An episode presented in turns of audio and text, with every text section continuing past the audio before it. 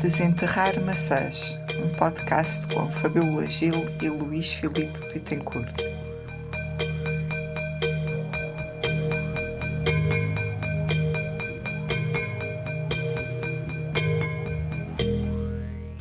Estará o meu futuro nas estrelas? Poderá um espírito dar-me os números para ganhar o próximo Totoloto? Poderá uma substância diluída em centenas e centenas de partes de água ter ainda algum poder de cura?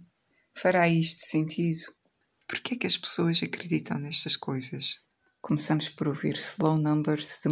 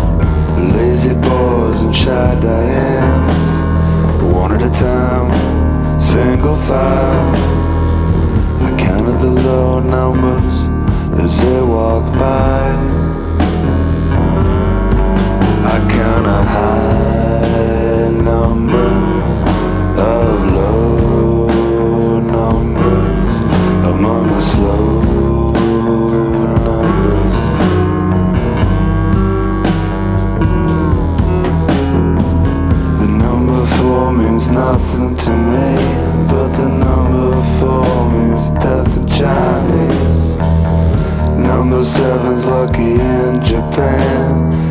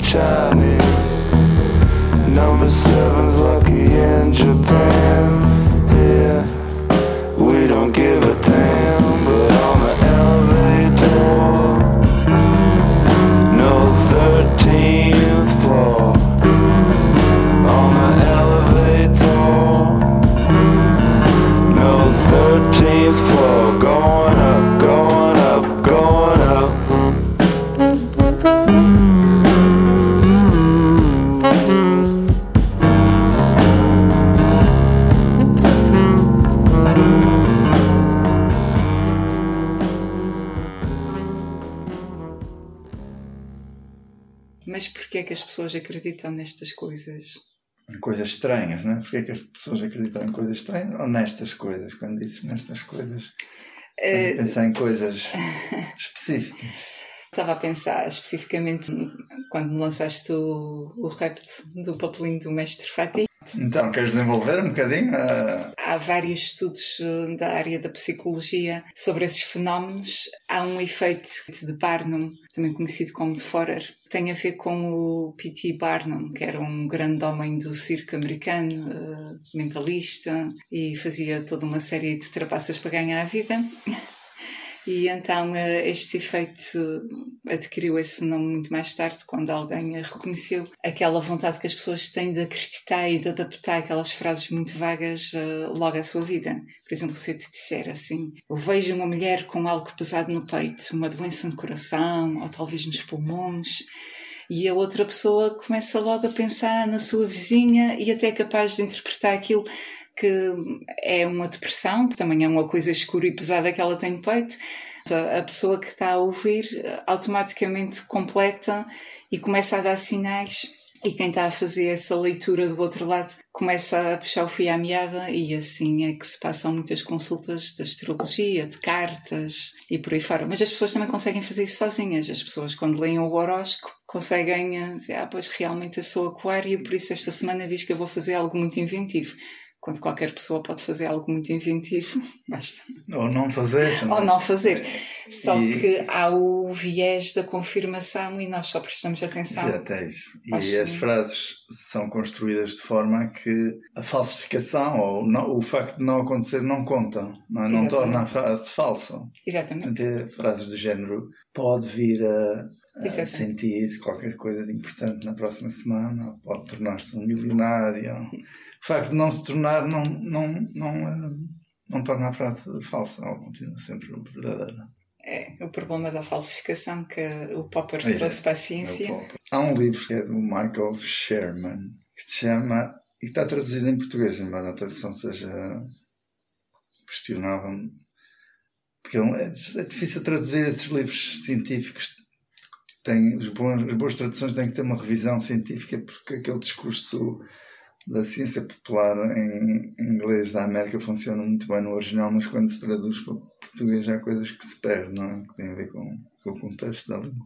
A tradução é, é, porque eu já usei partes desse livro com, com os alunos e, e algumas partes até se tornam incompreensíveis, difíceis de, de perceber. Mas o livro em, em, em português chama-se Porque Acreditam as Pessoas em Coisas Estranhas. E esse homem é um, é um é uma pessoa interessante. Há uma conferência TED com ele. E ele, ele é o diretor de uma revista chamada Skeptic, uma revista que se dedica a estudo dessas coisas. E então nessa conferência TED ele dá vários exemplos, é uma coisa, pequenina, 10 minutos, mas ele dá vários exemplos de, de como as pessoas são levadas a, a aceitar coisas estranhas, não?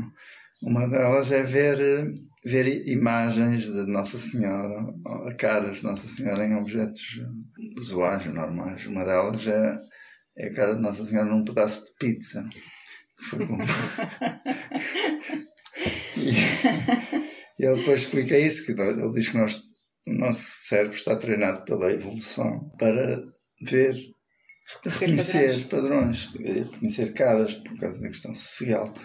E daí que a gente esteja sempre a ver caras em, em todo o lado. Quer dizer, a psicologia acaba por explicar, acaba por dar as melhores explicações porque é que as pessoas acreditam em coisas estranhas, como, como estavas a dizer, não é? Sim, e complementando esse traço evolutivo que se reconhece, há um outro Hyperactive Agency Detecting Device, que está de certa forma relacionado quando tu vives na caverna e vais lá fora fazer xixi numa noite escura e sentes um barulho nos arbustos. Evolutivamente é muito bom que tu sejas uma pessoa assustadiça e que acha logo que existe ali um agente qualquer que tens que fugir, que pode ser um tigre, ou pode ser um espírito ou um demónio se tu não vês o tigre. Portanto, uh, o nosso cérebro está preparado de várias formas para aceitar realidades que não consegue compreender. E, por outro lado, a par, bem, quem, quem, nunca viu um filme de terror e a seguir sentiu um arrepio nas costas sabendo que aquilo tudo era. Há uma projeção dos nossos, dos nossos medos no, no mundo. Esse é um, é um lado da coisa, não é? Que é o lado que a psicologia consegue explicar. Depois eu acho que há dentro desse.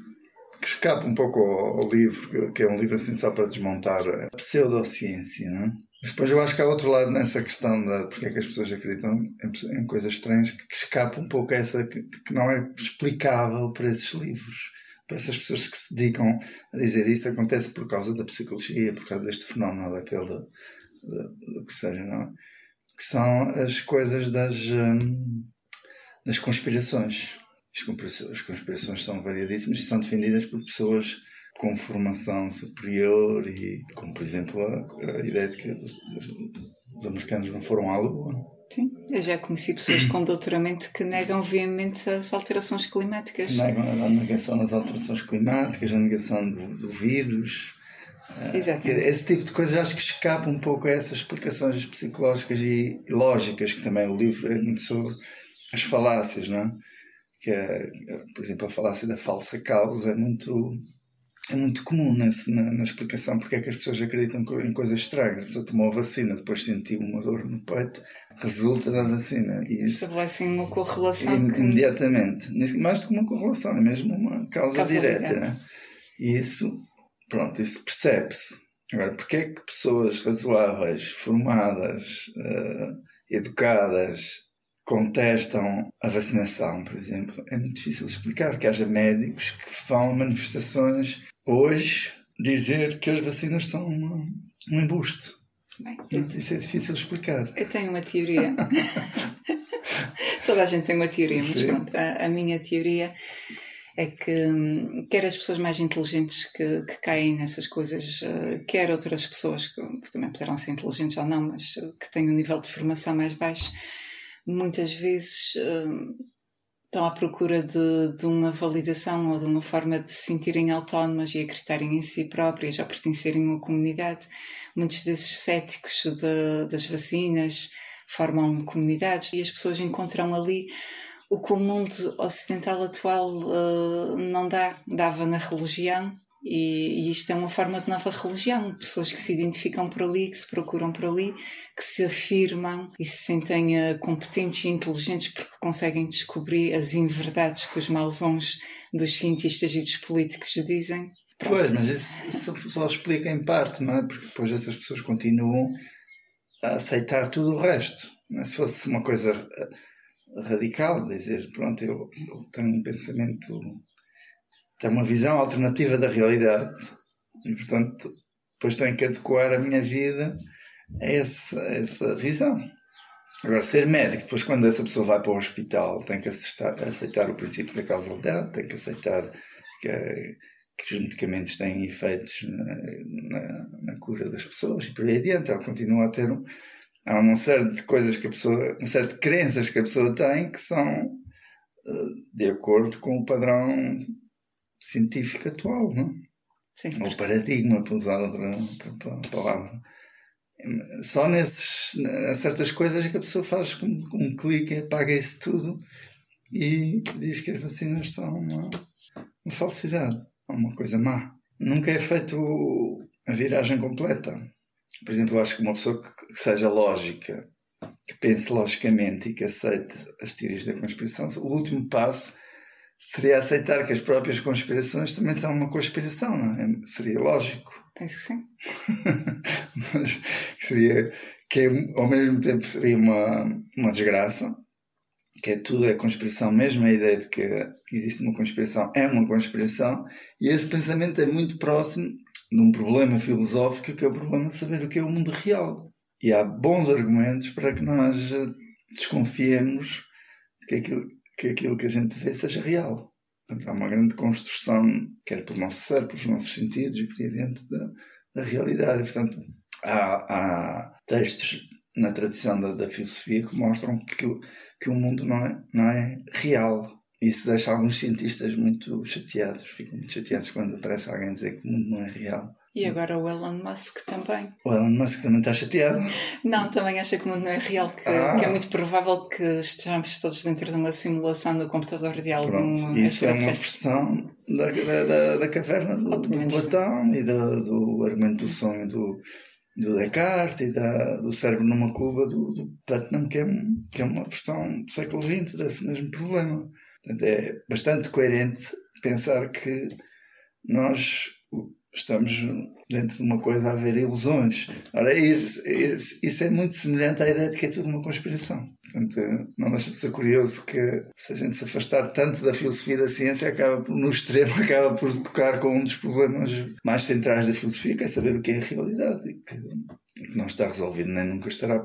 Porque é, é como se fosse um, nós precisávamos sair de nós próprios para ver o real, para depois regressar e dizer: olha, a realidade é assim, como não é possível fazer isso, não há como escapar. A melhor versão desse, ou melhor, é uma das versões cinematográficas desse problema, é o Truman Show. A vida em direto, tudo é falso à volta dele ele não sabe. Também tem o Matrix conhecidíssimo. Exato, depois já há várias, várias e, versões. E isso integrou a, o jargão da internet. Eles perguntam-se uns aos outros, então já tomaste a pílula vermelha? É. Falando em pílulas, é, também há o efeito do placebo.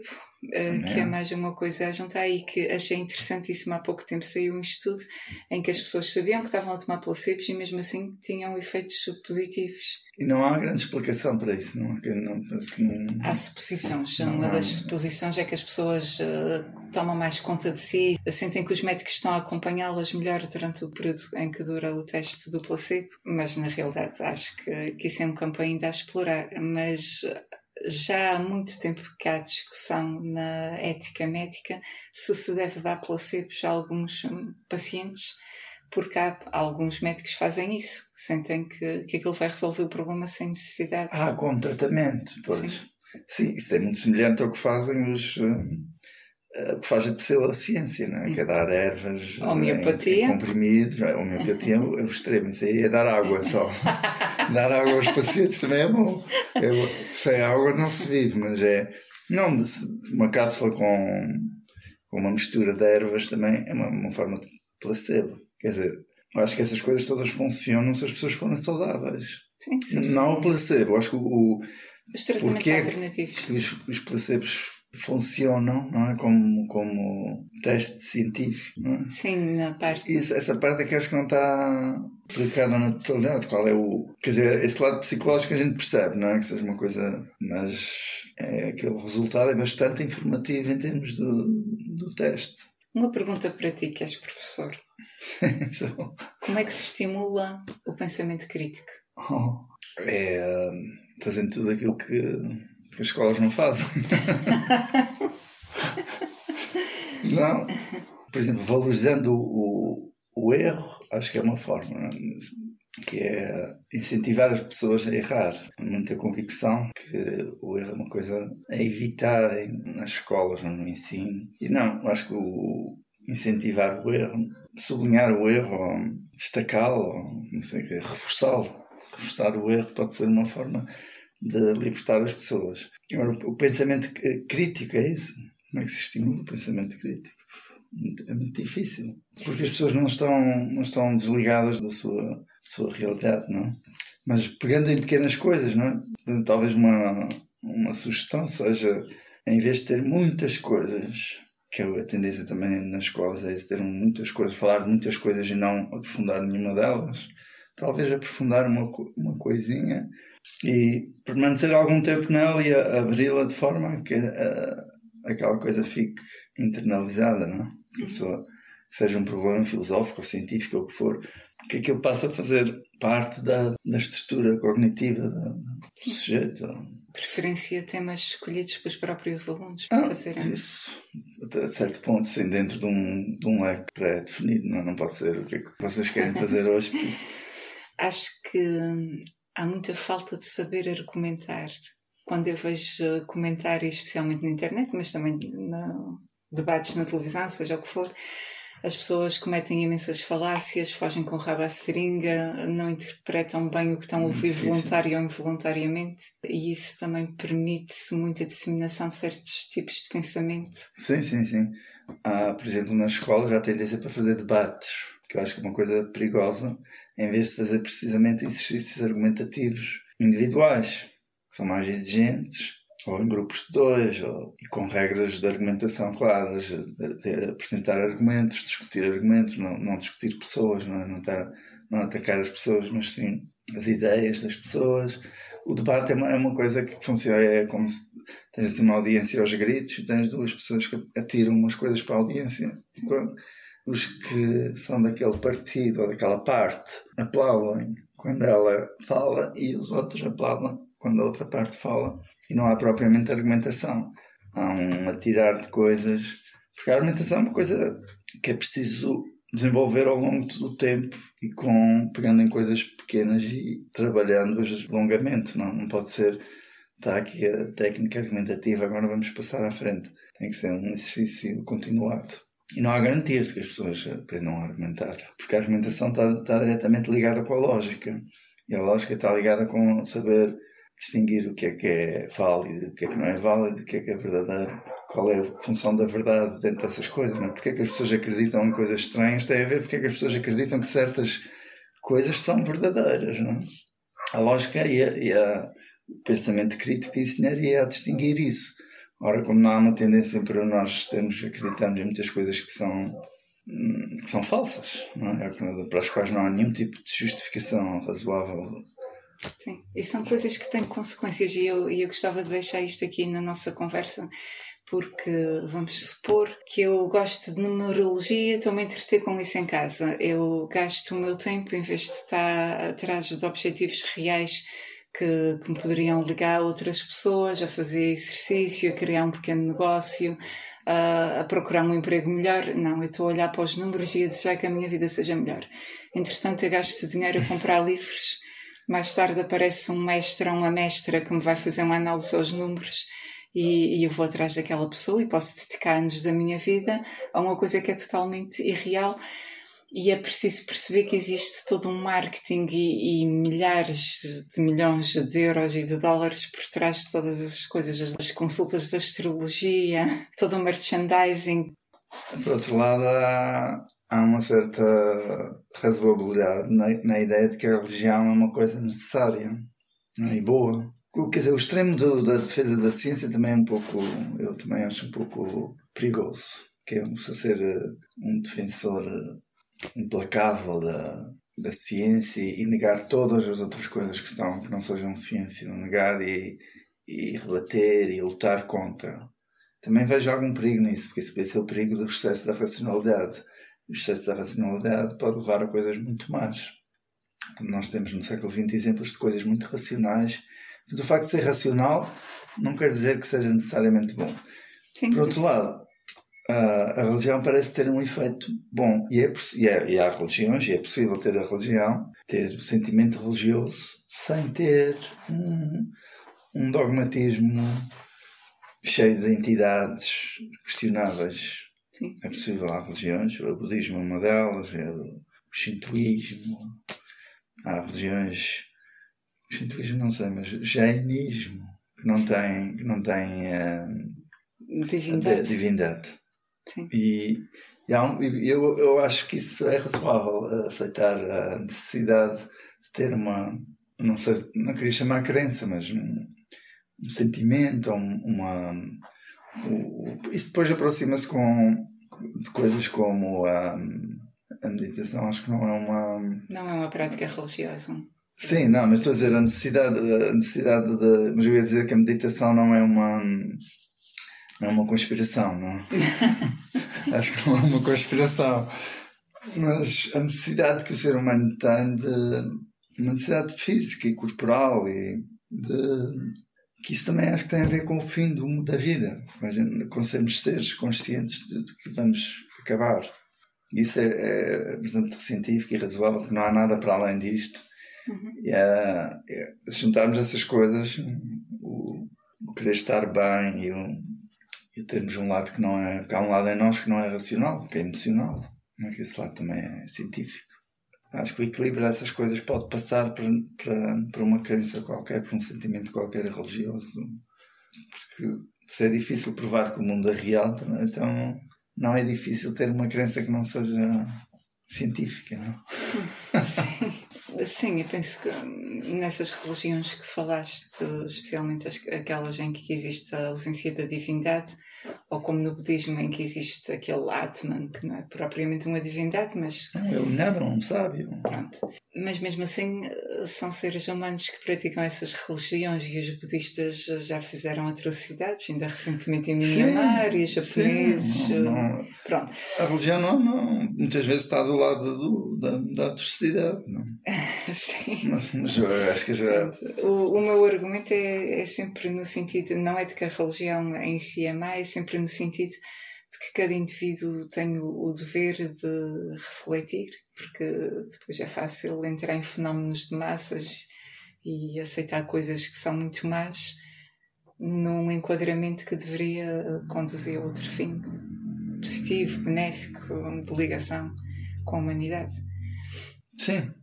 Não lá que não falaste nos direitos humanos, que é, eu falava de direitos também muito como se fosse uma espécie de trunfo. Há uns que têm, outros que não têm. Não, não dá para todos terem trunfo. Não dá, só, há poucos trunfos. Não é?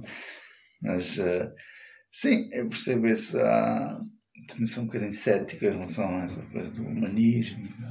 Mas é, é óbvio que, há, que o melhor seria respeitarmos todos uns aos outros. Não é? Mas a tendência para, para matar é muito o Freud é que tem uma coisa de que nós temos. Que o impulso para a morte é uma coisa, uma coisa tão forte quanto o impulso sexual ou o impulso maternal, não? É? de ter filhos. Uhum. Numa pulsão. Que as pulsões não podem ser resolvidas com. com Intelectualmente? Com, com, com boa vontade, com expressões bonitas, com, com palavras. As pulsões têm que ser dominadas. Porque no fundo somos todos animais.